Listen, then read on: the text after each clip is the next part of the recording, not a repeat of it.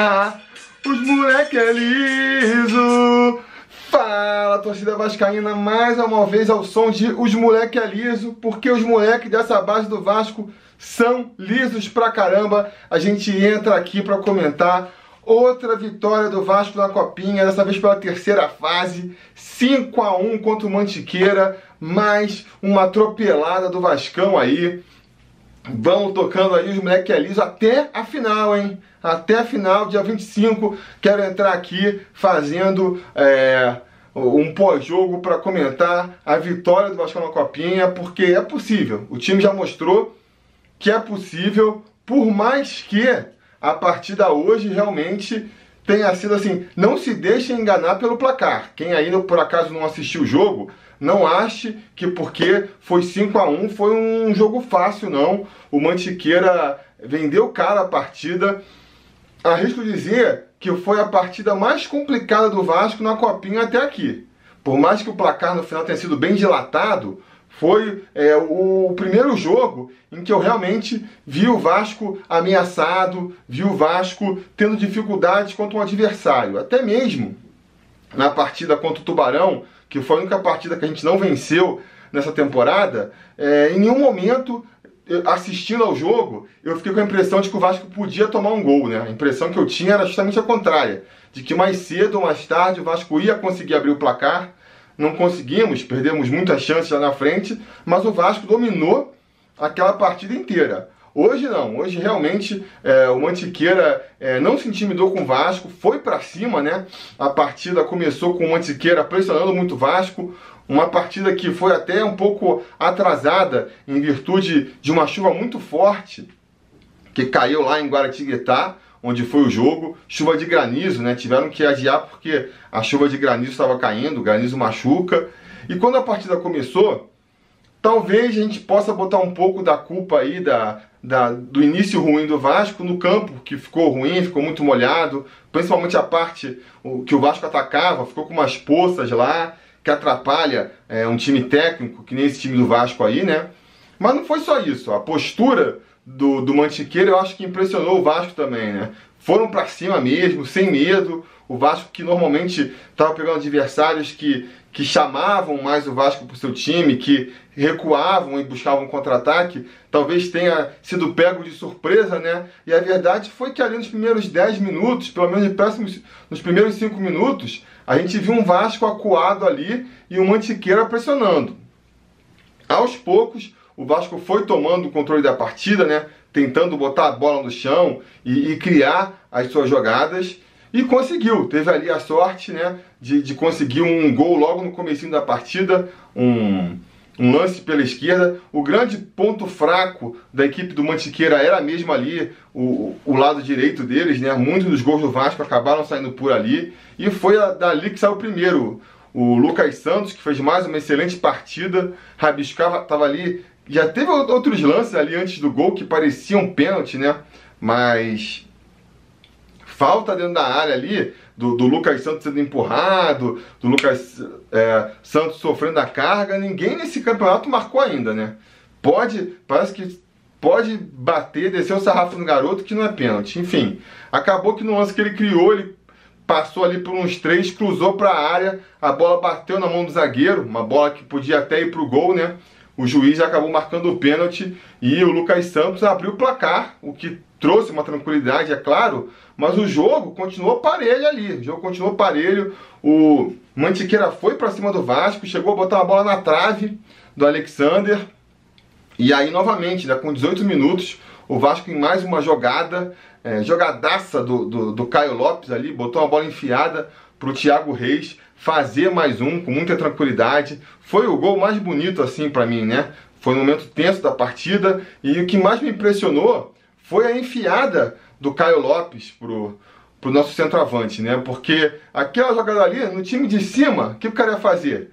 Tá com a bola no meio campo, avançando. Pô, vai buscar o cara que tá abrindo na lateral, tá vindo virar o jogo pro outro lado. O Caio não, ele verticalizou a partida, deu uma enfiada, para o Thiago Reis que estava entrando. O Thiago Reis também teve muita competência para fazer infiltração, bater cruzado e abrir 2 a 0 para o Vasco. E, e, aí que eu repito, né? A, a prova ali de que o jogo estava difícil e que o Mantiqueira estava realmente é, incomodando o, o, time do Vasco, é que mesmo com 2 a 0 eu fiquei preocupado. Enquanto em outros jogos eu ficava relaxado. Quando o Vasco abriu 2 a 0 contra o Juventude, foi mais ou menos com o mesmo tempo de jogo, né? Foi até um pouquinho depois, acho que foi ali com os 30, né? Do primeiro tempo que o Vasco abriu 2 a 0 contra o Juventude. Quanto o Mantiqueira hoje foi com 18. Mas mesmo assim, quanto o Juventude, eu falei, matou. Matou os caras já. O Vasco, dominando a partida, abre 2 a 0 esse jogo acabou.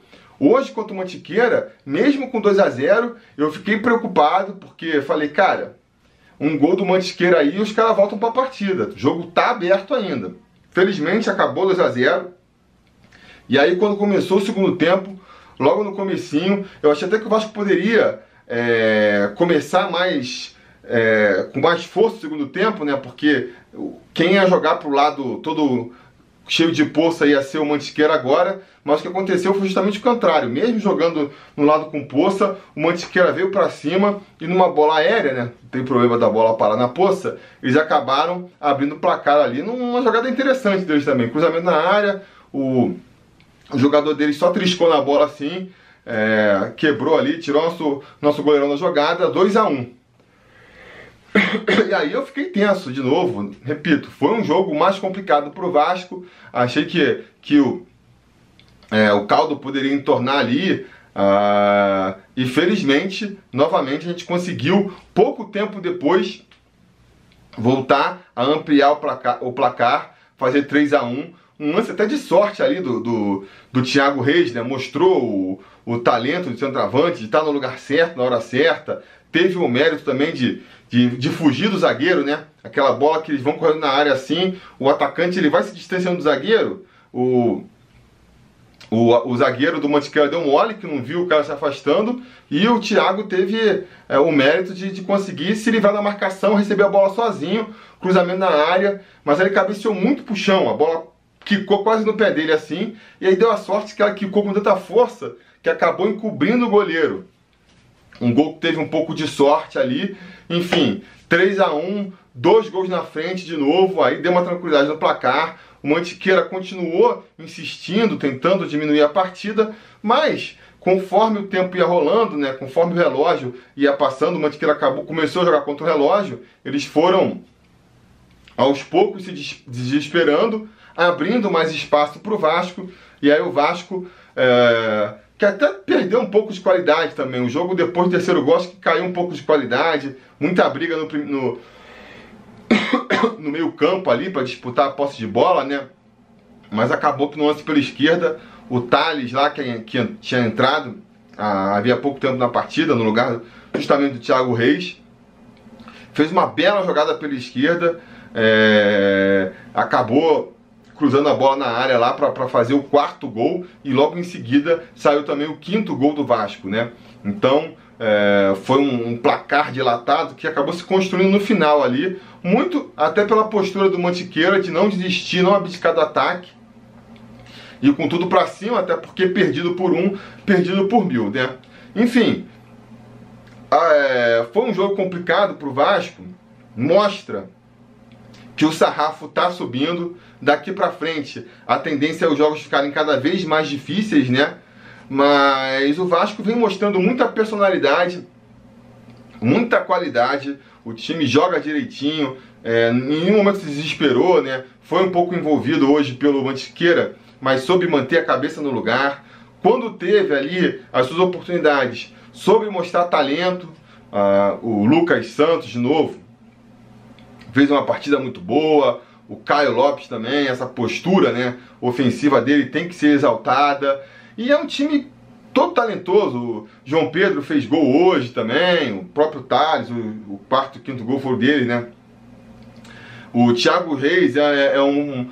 Para mim, não é um centroavante super qualificado, né? Não é o cara que faz aqueles gols que ninguém faz, mas está tendo mérito de estar no lugar certo, na hora, na hora certa mal bem, faz ali o, o, o, básico que se espera de um centroavante e está conseguindo fazer os gols agora nessa fase decisiva, isso é, é, sempre importante. Então o time do Vasco é um time arrumadinho, é um time competente, é um time que dá gosto de ver jogar e que tem tudo para para conseguir ser campeão aí. É claro, você pega um torneio de mata-mata, que é um jogo só, tudo é possível, né? O Vasco pode ser eliminado, pega um dia ruim, o Vasco é eliminado. Mas futebol, para conseguir ser campeão, eu acho que, que o Vasco está apresentando sim. Vai jogar de novo agora na quarta-feira contra o Curitiba, não sabemos o horário ainda, mas já achei bom. É, o, o, adversário do Vasco que sa saiu do confronto entre Curitiba e, e São Caetano, né? O jogo foi decidido nos pênaltis lá, o que significa que as duas equipes deviam ser mais ou menos parecidas, né? Fizeram um jogo parelho, terminou empatado, foi terminado nos pênaltis. Diante disso, eu achei bom que, que tenha saído o Curitiba, porque é sempre bom fugir dos times paulistas, né? A gente está jogando a Copa São Paulo, é no estado de São Paulo, os caras sempre botam os jogos é, na cidade do time paulista que está jogando. A gente jogou contra o Tatuapé, é, Não, Taubaté, jogou o Taubaté lá em Taubaté. Agora foi jogar contra o, o, o time de Guaratinguetá em Guaratinguetá.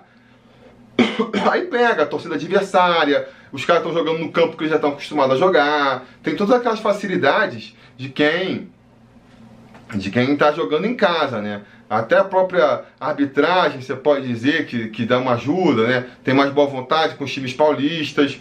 Então, é, o quanto a gente puder fugir de time paulista aí na, na reta até a, até a final, melhor. Vamos pegar o Curitiba, que tem essa vantagem então, e, e vamos ver. A tendência, que nem eu disse, é, é cada vez o sarrafo aumentar, a dificuldade ser maior, mas esse time já mostrou que, que, que tem aí condições totais de superar qualquer adversidade que aparecer, né? É um time muito completo, é um time muito é, experiente, né? Eu diria, para uma equipe de júniores e que está dando gosto de ver. Está dando gosto de ver. Então vamos lá, quarta-feira, acompanhar mais essa fase aí da copinha. Uh, os moleques estão lisos, os moleques estão lisos demais. E vamos, se Deus quiser, voltar na quarta-feira aqui com pós-jogo. Dançando de novo a musiquinha dos moleque é liso. A nossa base é forte e o expressinho da vitória tá mandando ver. Beleza, galera? Não esqueçam de curtir o vídeo aí, assinar o canal. Deixem seus comentários sobre a partida aí embaixo e a gente vai se falando.